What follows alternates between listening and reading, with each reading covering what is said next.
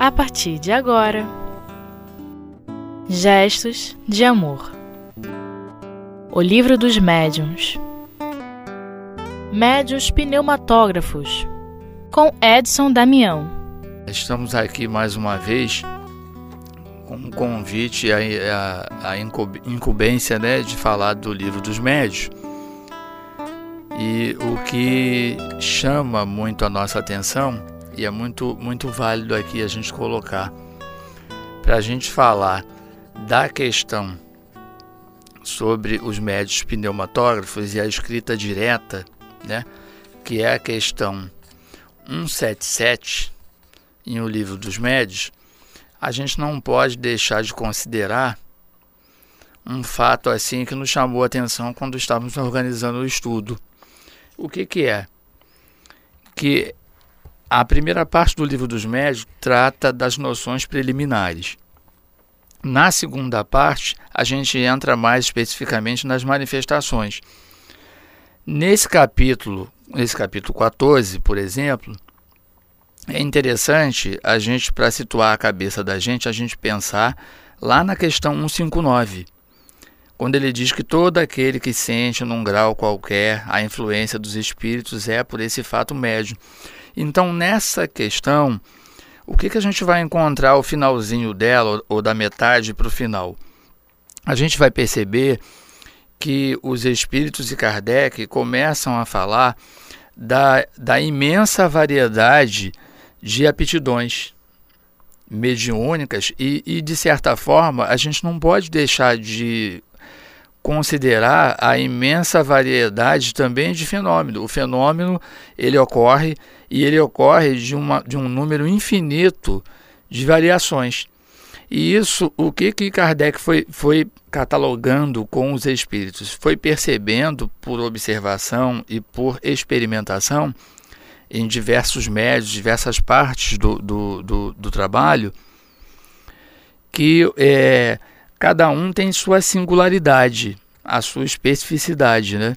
Então ele dividiu, ele na questão 159, ele pega e divide, ele fala, as principais são os médiums de efeitos físicos, os médios sensitivos ou impressionáveis, auditivos, falantes, videntes, sonâmbulos, curadores, pneumatógrafos, escreventes ou psicógrafos. A nossa questão de hoje, ela fala da está é, tá no item 8, né, né, do capítulo 14. A questão é 177. Dá-se este nome aos médiuns aptos para obter a escrita direta. Eu confesso que a primeira vez quando me tornei espírita e que eu li sobre a escrita direta, eu duvidei. Eu tinha menos informação. É, eu, vejam bem, eu não estou falando que eu tinha conhecimento. Eu tinha menos informação doutrinária espírita. Então, diante do, da questão da escrita direta, eu fiquei assim meio. Eu não fiquei maravilhado, mas eu comecei a questionar. Falei, será que isso aí existe mesmo? Porque até então, até para alguns companheiros de outros segmentos religiosos que acreditam na vida após a morte e até na manifestação dos espíritos, eles questionam porque, é, baseado em quê? É, condicionou-se, está no imaginário das pessoas, de que o fenômeno existe quando tem um médium. Então é preciso ter um médium ostensivo como um, um, sujeito desse processo, uma parceria junto com os, com os espíritos, com o desencarnado. Então, o interessante é que na escrita direta não deixa de ter a participação do médium. Então, tem um médium, ou mais de um, dentro daquele ambiente, mas não necessariamente como lá na, no, na, na elaboração, né, nos estudos no livro dos médios que Kardec estudou muito a psicografia, Kardec praticamente não fala de mediunidade de incorporação. Né? Então o que, que a gente está vendo ali? Não necessariamente tem que ter um médium com um lápis e o papel na mão. Outro fato que chama a atenção das pessoas é, e isso foi colocado como na, nas experiências também, e, e, uma experiência assim que vale a pena a gente aprofundar e pegar para ler é o livro Fatos Espíritas do William Crookes. ele, ele, ele mostra a, a, o fenômeno e, e, na questão da escrita direta, ele dá uns dois exemplos ali que são assim patentes, né, com relação à participação dos desencarnados. O que, que chama a atenção num, numa um dos aspectos da escrita direta? Por um momento ou, ou outro, colocou-se lápis trancado dentro de gavetas com um papel, porque percebiam que se os espíritos de início se manifestavam por pancadas e, e, e impulsionando mesas e objetos, então a gente coloca um lápis, porque mesmo é, não dando, não colocando o lápis na mão de um médium, o espírito vai impulsionar o lápis e, e escrever, que deve ser isso que ele faz. Mas isso foi uma conclusão equivocada.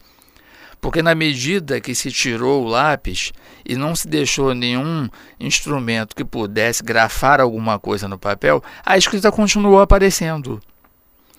E isso é muito rico do ponto de vista nosso, os médios, do, que, nós que estamos aqui no século XXI, para a gente entender o, o, o, o mecanismo, o como se dá, para que a gente aprofunde, até porque nós trabalhamos muito com a ação fluídica o exercício da mediunidade requer isso, né? Então, o que que acontece? A gente precisa entender essa questão, essa participação do fluido nessa nessa ação. E Kardec, ele fala na questão 177 o seguinte: esta faculdade é até o presente muito rara, desenvolve-se provavelmente pelo exercício mas, como já dissemos, sua utilidade prática limita-se a uma constatação patente da intervenção de um poder oculto nas manifestações. Aí ele avança: conforme o maior ou menor poder do médium, obtém-se obtém simples traços, sinais, letras, palavras, frases e até páginas inteiras. Comumente basta que se coloque uma folha de papel dobrada num lugar qualquer ou indicado pelo espírito durante 10 ou 15 minutos, algumas vezes mais. Então ele dá também é uma condição, né? ele dá uma condição de experimentação. Ele diz que a prece e o recolhimento são condições essenciais. É por isso que se pode considerar impossível algo obter numa reunião de pessoas pouco sérias ou que não estejam animadas de sentimentos simpáticos e benevolentes. Aí ele remete, ele pede para a gente, que o livro dos médios, a doutrina espírita, ela tem essa característica. É impressionante como que realmente é, é, que é uma, é uma fala, né? É quase que uma frase pronta que a gente ouve no meio espírita, que realmente os desígnios de Deus não poderiam se assentar na cabeça de um único homem. Então os espíritos sabiamente, e a gente pega o livro dos médios, então você lê um capítulo, aí o que, que você percebe? Você lê o capítulo e, e, e percebe que um ou mais itens Kardec e os espíritos te pedem assim: vai no capítulo tal, avança na questão número. volta. No, então você vai fazendo correlações e vai fechando, que de certa forma você vai experimentando. Né? Você vai fazendo comparações. Ele, nessa questão, por exemplo, ele pede para ir lá no item lá no capítulo 8, que fala do laboratório do mundo invisível, ele não poderia deixar de falar disso. Para se falar de uma tinta que aparece num papel, a gente precisa ir no laboratório do mundo invisível. Então ele diz na questão 127 que a escrita direta ou pneumatografia é a que se produz espontaneamente sem o auxílio da mão do médium. Nós vimos isso, nem do lápis. Basta pegar uma folha de papel branco, o que se pode fazer com todas as precauções necessárias para certificar-se de que não se está sendo vítima de qualquer fraude. Então, outra questão interessante. A gente não pode, não consegue, não concebe, não, a gente não consegue pensar no codificador. Ah, ele, as informações chegaram e ele saiu acreditando, ele saiu dando crédito a isso tudo sem experimentar. Vejam que, como um homem, mesmo um homem de ciência, Kardec ele fala na questão da fraude, que ele também deve ter pensado na mesma coisa. Ele quis o quê? O, conhecimento espírita, o fato espírita, para ele, até por causa da questão das consequências morais, era, é, é, seria, era muito importante já naquela época, né? ele, ele na época da codificação, ele trazer para nós é, o fato, o fenômeno em si, eu vou utilizar com muito cuidado a palavra filtrado, né? liso, transparente, claro, de uma maneira que nós entendamos e que não deixasse sequer um milímetro de dúvida com relação a isso é um embuste, é uma fraude.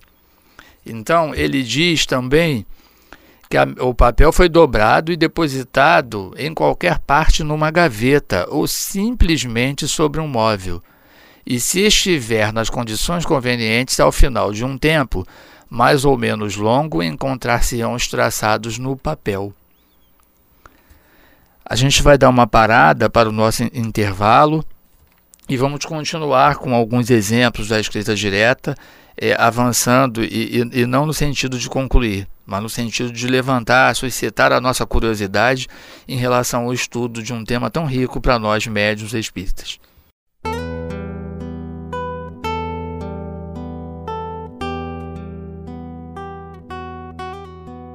Gestos de Amor. O Livro dos Médiuns. Nós estamos de volta com a questão 177, onde estamos falando dos médios pneumatógrafos.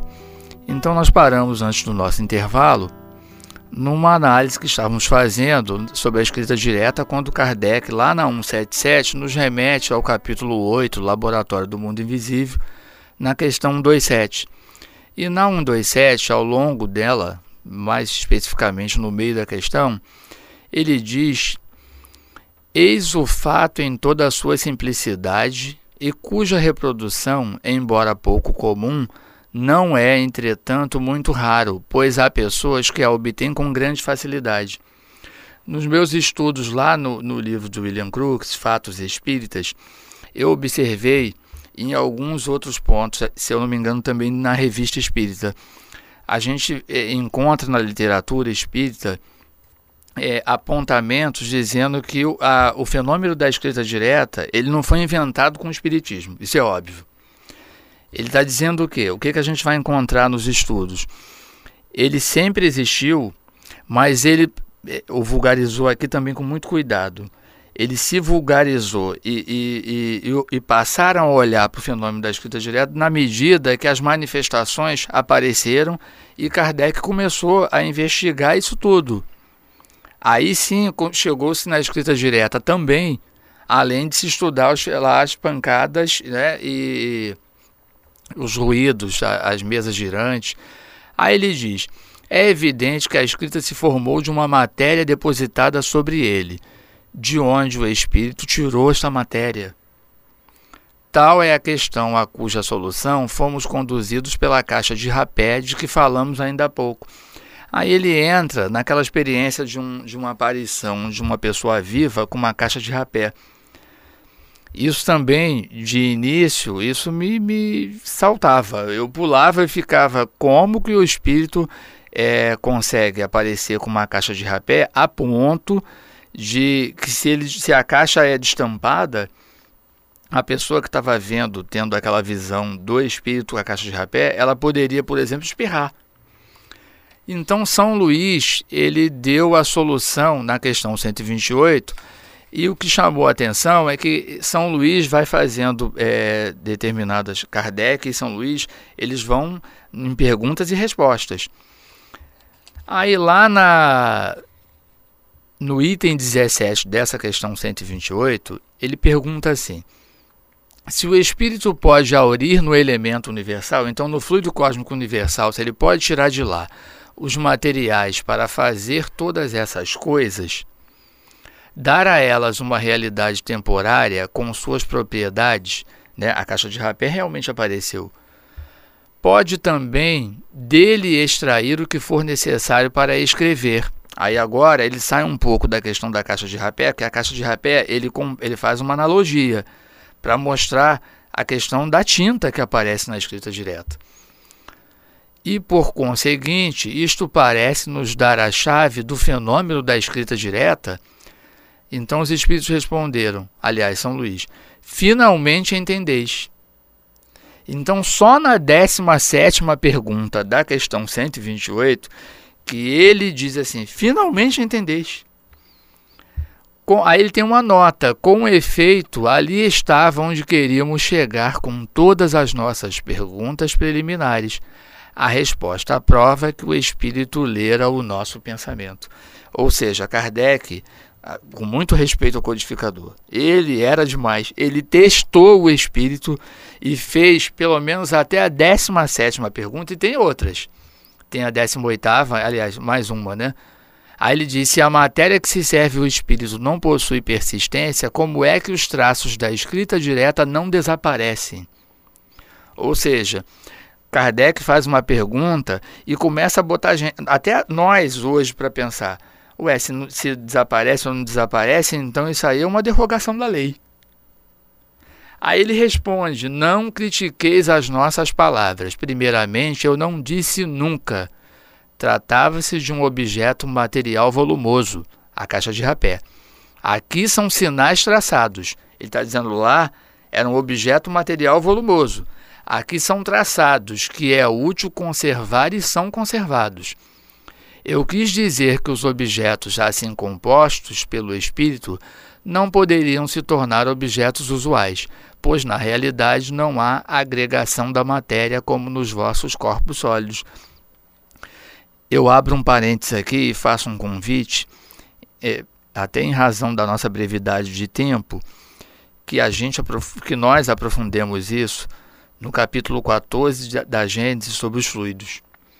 É muito importante a gente ler, entender, voltar na leitura, para poder entender essa questão da escrita direta no, no, no seu cerne, na sua base mesmo, né? Aí, conforme eu prometi também a vocês, um, uma, uma experiência assim, muito interessante que William Crookes traz no, no livro Fatos Espíritas é, é um, quando ele começa a falar da escrita direta, ele dá um exemplo que numa noite que ele também, assim, muito sabiamente, ele levava é, a, a senhora Fox para a casa dele. Então ele queria se certificar de que não, nenhuma fraude, nenhum embuste podia acontecer. Ele não, ele, não, ele não deixava a experimentação acontecer num ambiente que não fosse o dele de conhecimento. Então ele levou a senhora Fox para a casa dele, colocou ele a colocou é, diante dele numa mesa, uma mão ele colocou em cima das duas mãos dela, que estavam cruzadas. Os pés dele, ele colocou em cima dos pés dela. Colocou um papel, um papel em branco, em cima da mesa, entre a médium, a senhora Fox e ele. Colocou, se não me engano, um, uma caneta apoiada do lado e quando a experimentação começou, ele viu uma mão luminosa descer do teto, pegou a caneta, escreveu no papel a ponto da escrita ser tão eh, agressiva que ele escutava o barulho da caneta. E a mão foi, a gente pode dizer que os espíritos são tão ousados que a mão, quando terminou o trabalho de escrever no papel, sem a participação dela, entre aspas, né? Porque a gente sabe que tem um médico de efeito físico aí dando seu fluido e o espírito trazendo isso também do, é, pela vontade, a ação fluídica que ele tira do ambiente também. Ele, ele devolveu a caneta para ele, colocou no bolso do William Crookes e encerrou a escrita. E ele ali se certificou de que a caneta não estava na mão dela, porque ele estava com as mãos, em, ele estava com uma mão em cima dela e a outra mão na caneta. O espírito tomou a caneta dele. E a escrita estava lá no papel. Foi uma mão luminosa que desceu. Então, o que, que a gente pode tirar disso tudo? Porque sempre é muito bom a gente, ao longo, ao, ao, nas finalizações dos nossos estudos, a gente dizer e perguntar para nós mesmos o que que isso tem a ver com o meu trabalho como médium ou como espírita. Eu para colocar todo mundo junto dentro do mesmo grupo, o que que isso tem a ver até comigo como simpatizante da doutrina espírita? A gente pode pelo menos assim colocar, levantar, jogar para o alto de que a gente está é, investigando, entrando na história da doutrina espírita, né? Então a gente vai e se remete lá ao século XIX, a gente vai entender como é que isso ocorreu, para que a gente entenda e aprenda também a valorizar isso que a gente tem pronto nas nossas mãos hoje. Por exemplo, nós temos a, a, a nossa aptidão mediúnica, mas nós temos a explicação para ela, pelo menos teórica, teórico-prático, no livro dos médios. E antes, os médios eram colocados como experiências de laboratório a serviço né, desse trabalho da codificação. Que a gente vê isso no Sr. Home, por exemplo, é, as irmãs Fox e tantos outros médios que se colocaram diante do fenômeno para poder é, nós hoje termos é, esse arcabouço, esse trabalho todo montado e a gente dar continuidade a isso, não no sentido de modificar a doutrina espírita e nem escrever outro livro dos médios, mas para a gente entender, porque nós ficamos, nós pegamos a parte que nos cabe, que é a consequência moral. E não tem como a gente partir da nossa da própria experiência mediúnica nossa com o fenômeno é muito mais interessante que a gente volte no tempo para entender, porque até que ponto a gente é abordado, às vezes, até numa conversa na rua, e até que ponto nós nos dizemos espíritas sem conhecer essa parte histórica do espiritismo. Então é muito valoroso que a gente entenda esse tempo anterior ao nosso que a gente, entre aspas, não vivenciou, que talvez até poderíamos estar reencarnado em alguma situação que a gente não se deu conta. Esperamos que nós todos aprofundemos o capítulo da Gênesis, o capítulo dos fluidos, que a gente pesquise essas experimentações, né? E que a gente se sinta é, de muito valor de estar hoje com a oportunidade bendita de estar na doutrina espírita estudando a mediunidade com Kardec e os espíritos que codificaram o livro dos médios. Muita paz.